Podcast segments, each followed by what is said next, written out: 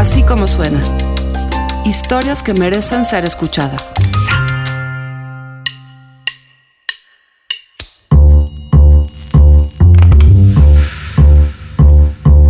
Hay decenas de miles de migrantes que atraviesan la frontera norte de manera ilegal para buscar una vida mejor. Hay otros, más recientes, que llegan a California para pasar unos meses en la pizca, pero en la pizca de marihuana. Les dicen los trimmers, una nueva forma de ganar dinero, viajar y tener como prestación, ¿qué tal? Un par de cigarrillos de marihuana. Olivia Cerón nos cuenta qué es esto de ser trimmer. En Así como suena, otra forma de migrar.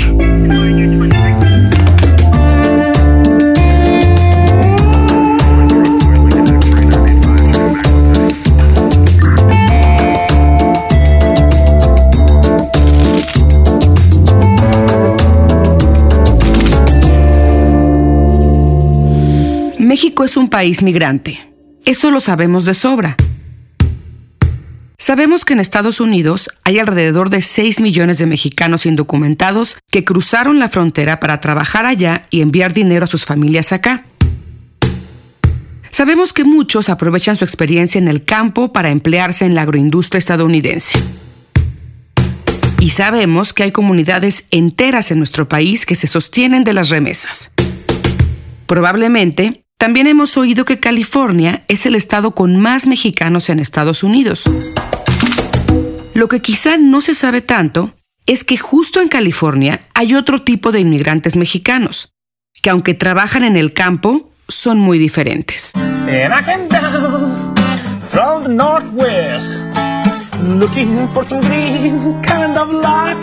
Viajan con pasaporte y visa, son temporales Suelen hablar bien inglés y muchos han cursado estudios universitarios.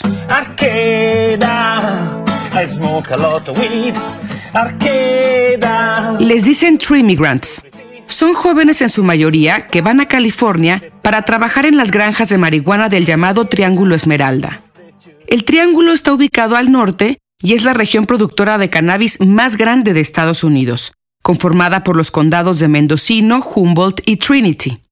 Más que la necesidad, a los streamers mexicanos los mueve un anhelo de aventura y una cierta ambición personal. Se puso de moda porque eso era una manera o se volvió una manera de juntar una buena cantidad de lana en un par de meses, sobre todo si no, si no estás dentro del, del sistema propiamente hablando, ¿no? O sea, si tienes tiempo como para irte dos meses a, a chambear en otra cosa. David es chilango, tiene, tiene 35 años. Es alto, delgado y tiene el cabello castaño claro. Fuerte y de repente como que conectó. Antes de seguir, debo decir que David no se llama David. Me pidió no revelar su verdadero nombre. No porque le avergüence haber ido dos veces a trabajar a granjas en California, nada que ver, sino porque considera que en México aún hay muchos estigmas en torno a la marihuana.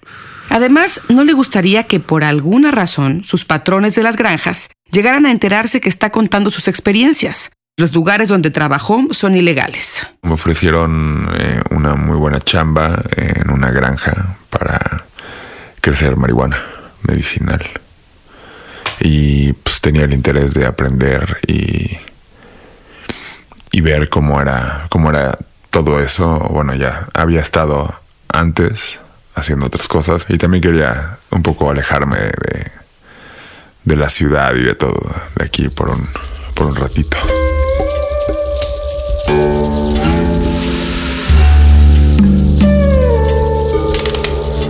La primera vez trabajó un par de meses como trimmer.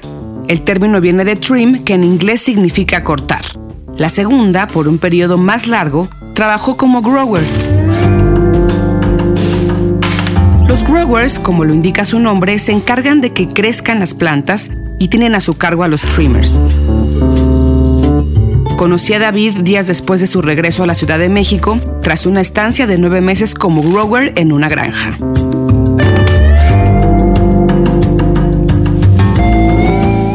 Es complicado, es, es, muy diferente estar eh, en la naturaleza, en, lo, en la montaña, en lo salvaje. Todavía no acabo de, de hacer clic. ¿Cómo, ¿Cómo empezó todo, toda esta aventura?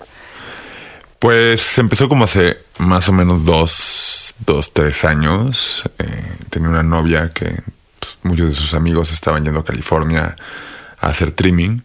Es un trabajo que está súper de moda en, cierto, en ciertos círculos, ¿no? O sea, y puedes hacer muchísimo dinero. Un trimmer gana entre 150 y 200 dólares por una libra de cogollos de cannabis.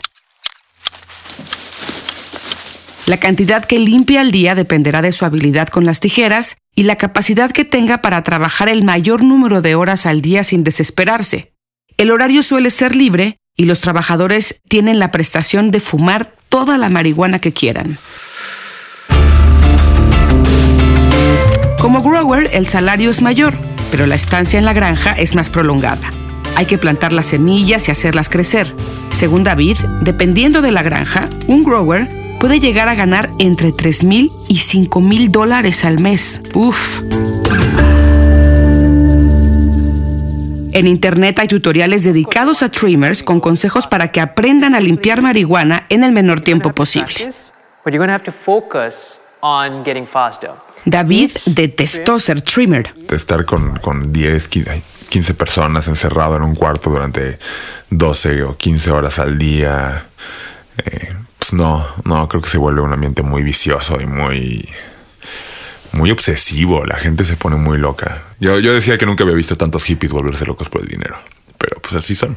¿no? Es, en, cierta forma después aprendí que pues es la, forma de trabajo de muchos, ¿no? Es como su, chamba y es lo, es lo único que hacen en el año. Varía mucho de, del tipo de granja en el que estás, ¿no? Puedes llegar a casas con una familia que crece un poco de marihuana para pues, como una fuente extra de ingresos y entonces pues esos son como lugares donde puede ser muy, muy agradable tal vez, pues, te dan de comer y todo, o puedes llegar a un lugar en el que te dicen pues, pon tu tienda de campaña donde puedas. Y pues a eso va la gente, ¿no? A, sacar la mayor cantidad de dinero en, situaciones de vida que de repente pueden ser francamente horribles, ¿no? o, muy incómodas o muy poco... Sí, muy poco disfrutables. Capitalismo hippie, pero capitalismo al fin. Yo conocí gente que llevaba un mes encerrado en un trim room y no, no, habían caminado más de 10 pasos dentro del bosque, ¿no? Y decías, en mi personal manera de ser, pues decías, güey, es como, pues lo, veía como la gente que se mete aquí en las oficinas de, de, 9 a 5 y nunca ha ido al parque que esté enfrente de la oficina, ¿no? Hay gente que fuma mucho, mucho, mucho, mucho y se termina poniendo muy paranoica y se ponen, terminan poniendo muy locos y pues también estás hablando de mucho dinero de repente, ¿no? David es fotógrafo y artista visual egresado de la Universidad Veracruzana. Ir a trabajar a California significó para él la oportunidad de ahorrar para dedicarse a lo que a él realmente le gusta, al menos por un tiempo. Es muy difícil en, en, México, yo creo que en el mundo en general, pero es muy, es muy difícil dedicarte al arte eh, de una manera libre, ¿no? O sea, realmente poder hacer lo que tú quieres sin estarte pensando en que si le vas a entrar al mundito, si le vas a hacer de una forma, si vas a estar buscando becas, o si...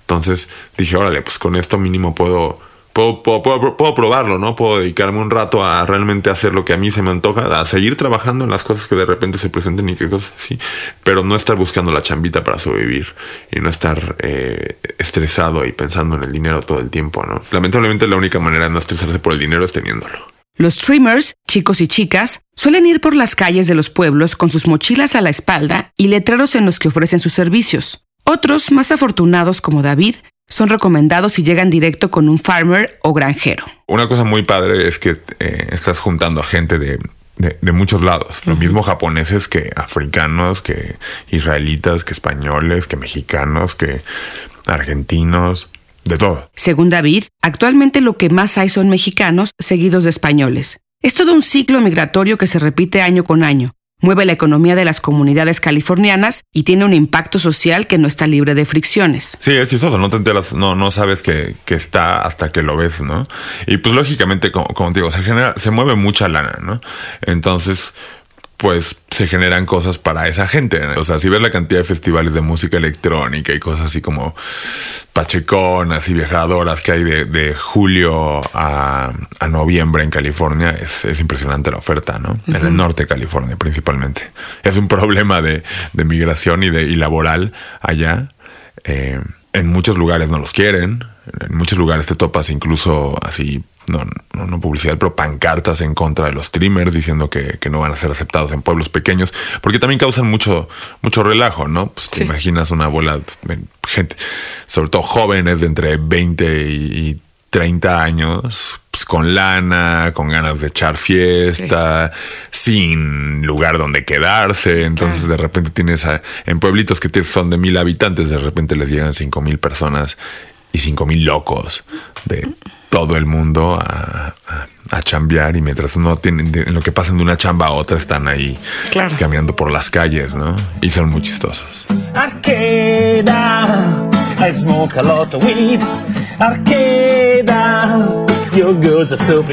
Pero no todo es amor y paz en las granjas de marihuana. Los tree migrants suelen ser contratados, bueno, es un decir porque son trabajos informales, por productores que siguen en el mercado negro aun cuando en California la marihuana medicinal es legal desde 1996 y la recreativa a partir del 1 de enero de 2018, al entrar en vigor la llamada Proposición 64. Esto genera desconfianza de un lado y del otro, y hasta situaciones de violencia. Los patrones temen ser robados por sus empleados y los viajeros temen no recibir su paga. Además, se arriesgan a que les ocurra algo en la soledad de las montañas. Y hay historias de terror, ¿no? Cerca de donde yo estaba, eh, habían eh, matado a un, a un grower, a un señor de 70, 72, 74 años que se llamaba Happy. alguien mató a Happy, ¿no? Y era, y era algo así como que decías, güey, ¿quién mata a Happy? ¿No? Y, empiezas a pensar cómo, pudo haber pasado eso, ¿no? Y pues, dices, ah, pues igual el, el, este se le dificulta la venta o algo, no lo puede vender, le dice a sus streamers, los voy a pagar en, una semana, lo cual no es nada raro, ¿no? O sea, eso pasa, o sea, tú te enteras y gente, no, es que tengo que regresar en dos semanas aquí porque me van a pagar, ¿no? No, no, no me van a pagar. Y pero la gente confía en, mucho en eso, ¿no? Porque al final en esas chambas lo único que tienes es como tu palabra. Pero de seguro también pasa del otro lado, ¿no? Quién sabe, eso es, es estás trabajando en, medio de las montañas de repente en situaciones súper aisladas, cualquier cosa puede pasar. Yo sí de repente me, encontraba, eh, no sé, sobre todo parejas de chavas, ¿no? Eh, de todos lados. Eh, que las veías viajar solas así y decías, o, en pareja o así. Y, y, yo sí decía así de, órale, que no sé si te estás exponiendo, ¿no? No sé si, no sé si es el mejor mundo para esto, ¿no? Y ahí hay casos en los que no, a la gente no le pagan y hay casos en los que llega de repente una redada a tu granja y te quedas absolutamente sin nada o, incendios o, cosas así. Un, amigo vio un helicóptero con federales eh, colgados de cuerdas con machetes en las manos, ¿no? Y así como dices, órale.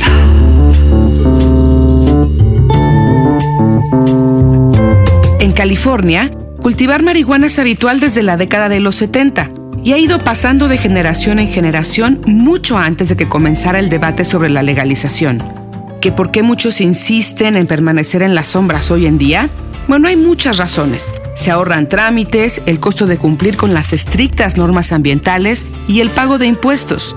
Según datos de la California Growers Association, una organización pro regulación, hasta mediados de 2017, alrededor de 11% de los productores del Triángulo Esmeralda habían solicitado permisos. Esto equivale más o menos a 3.500 de 32.000 productores. Las resistencias persisten, en resumen, porque en el mercado negro se gana más. Estás trabajando para el narco. Allá. ¿No? No el mismo narco, y eso también te hace pensar eh, el por qué la, imagen o, la figura que tenemos aquí, ¿no? De, eso. aquí no lo haces. Te pones en una situación de, vulnerabilidad allá, pero de cierta manera le tienes confianza, ¿no? Estás trabajando para alguien, quién sabe, ¿no? O sea, puedes trabajar para hippies que están, llevan creciendo marihuana durante 40 años, para empresas que están haciendo ahorita, eh, desarrollándolo de forma legal y, y lo que sea, o para gente que está cultivando para vender en el mercado negro, ¿no? Lo cual, si lo ves llanamente, no hay una diferencia entre eso o, trabajar para tal vez un cártel aquí, pero jamás trabajarías para un cártel acá. David no descarta volver en un futuro a las granjas de California. Disfrutó la vida en el campo. Si tuviera cinco años menos, no se lo pensaría, pero en el fondo es el tipo de persona a la que le gusta echar raíces. Me cuenta, además, que en el Triángulo se dice mucho que este 2018 podría ser el último del llamado Green Rush de los streamers, pues el empleo, de la mano de la legalización, se empezará a regularizar también. Fue ver, ver las plantas llegar desde, eh, bueno, desde las que eran de semilla o las que eran de, esquejes, verlas chiquititas y después ver todo el proceso de cómo, cómo crecen a lo largo de cuatro meses, eh, aprender eh, a diferenciar las cosas que les pueden pasar a las plantas, aprender a ver cómo, cómo saber si las plantas están bien o mal. tuve la suerte de, de, trabajar con gente que llevaba muchísimos, muchísimos años haciendo eso, entonces creo que le aprendí, le aprendí bastante bien. Eh, y también me di cuenta de que pues sí, me gusta y se me da y te sientes bien y te sientes orgulloso de saber que que las horas y horas y horas y horas que le dedicaste a, esas plantitas dieron resultados, ¿no? Lo que realmente le gustaría es poder aplicar en México la experiencia que adquirió creciendo cannabis en California, pero sabe que en nuestro país aún hay un largo camino por recorrer. Me gusta pensar eso, sí. Me, me, da mucha lástima que aquí sigamos con esa broma de la ilegalidad, pero sé que en algún momento este, las cosas tienen que cambiar estamos tan en, tras de los gringos que en el momento que ellos lo hagan, nosotros vamos a estar ahí. Y ya nos dimos cuenta que eso es un potencial de negocio también muy fuerte. ¿Qué es para ti la marihuana? Medicina. Sí, medicina para, para el alma, yo diría. Para, para el cuerpo también. No concibo el hecho de que sea ilegal una medicina que pueda hacer tan, tan, tanto bien. Eh, y medicina para el alma porque pues la verdad vivimos en un mundo que puede ser horrible.